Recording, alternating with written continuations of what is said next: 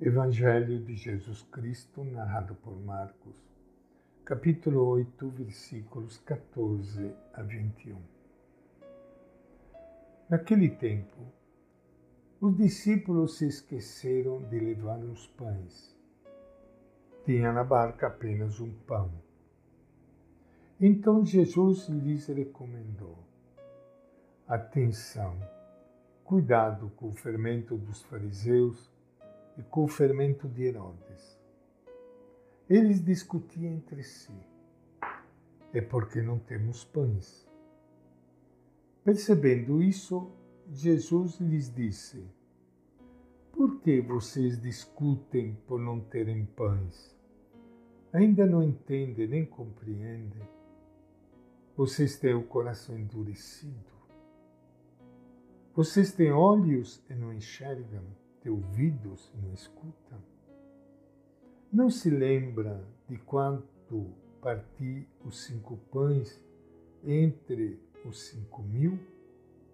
Quantos cestos cheios de pedaços vocês recolheram? Responderam-lhe doze. E quando partiu sete para quatro mil, quantos cestos cheios de pedaços vocês recolheram? Disseram sete. E Jesus lhes disse: E vocês ainda não compreendem? Esta é a palavra do Evangelho de Marcos. E com grande alegria que iniciando hoje nosso encontro com o Evangelho de Jesus, quero saudar, cumprimentar e abraçar a todos vocês, amigos ouvintes. Hoje é Carnaval, terça-feira de Carnaval. Que tristeza este carnaval este ano, né, gente? Eu gosto tanto de ver o povo cantar, pular, dançar. Este ano, por causa desta pandemia, nós estamos todos condenados a viver este momento difícil. Que Deus abençoe a todo este nosso povo e quanto antes consigamos vencer esta morte que está rondando a vida de todo mundo e possamos celebrar de novo um carnaval bonito, alegre na vida de todo o povo. Porque esta é a maior alegria de Deus, de ver o seu povo feliz o nosso povo brasileiro é um povo que gosta de festa. E acho que quando o povo celebra a festa, Deus está no meio também, dançando, pulando, cantando, brincando. Deus amando e abraçando o seu povo. E Ele certamente está junto conosco nesse momento difícil de cruz, de sofrimento, para nos ajudar a superar este momento triste. Mas nós precisamos colaborar com Ele.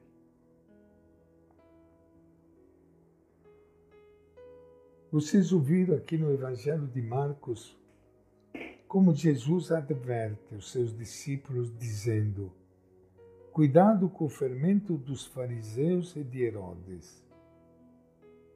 Mas eles não entendem as palavras de Jesus e pensam que ele falou assim por eles terem esquecido de comprar pão.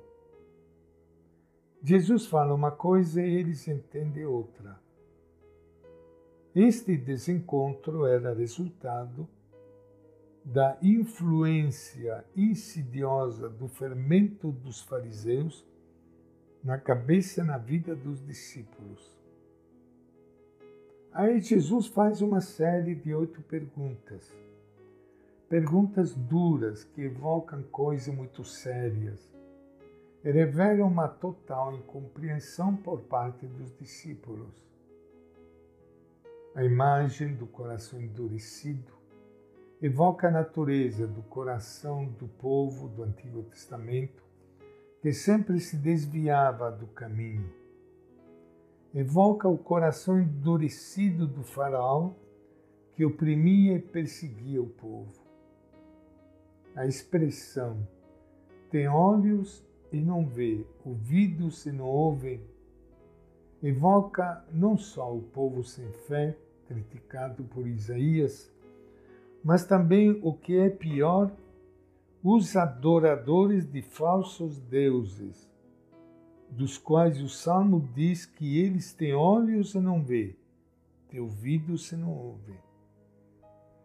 A maneira de Jesus lançar as perguntas, uma depois da outra, sem esperar pela resposta, parece uma ruptura, mas não é.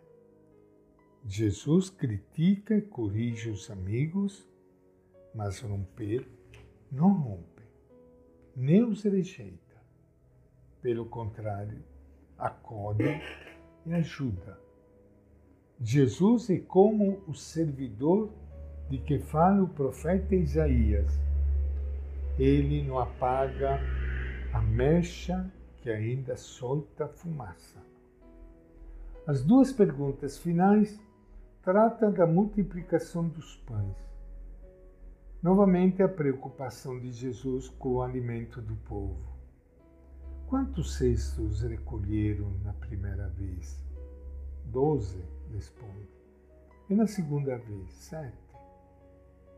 Os discípulos não compreendem o significado destes dois acontecimentos. Algum significado escondido devia estar atrás dos dois números, 12 e 7. Qual seria? O número 12 lembra as doze tribos do Antigo Testamento e os doze apóstolos do Novo Testamento. O número 7 lembra os sete diáconos, que começaram o anúncio da Boa Nova para os pagãos. Ou seja, os diáconos começaram a distribuir o pão dos filhos para os pagãos, que estavam famintos, desejosos de receber a palavra de Deus. E esta é a nossa reflexão de hoje do Evangelho de Marcos.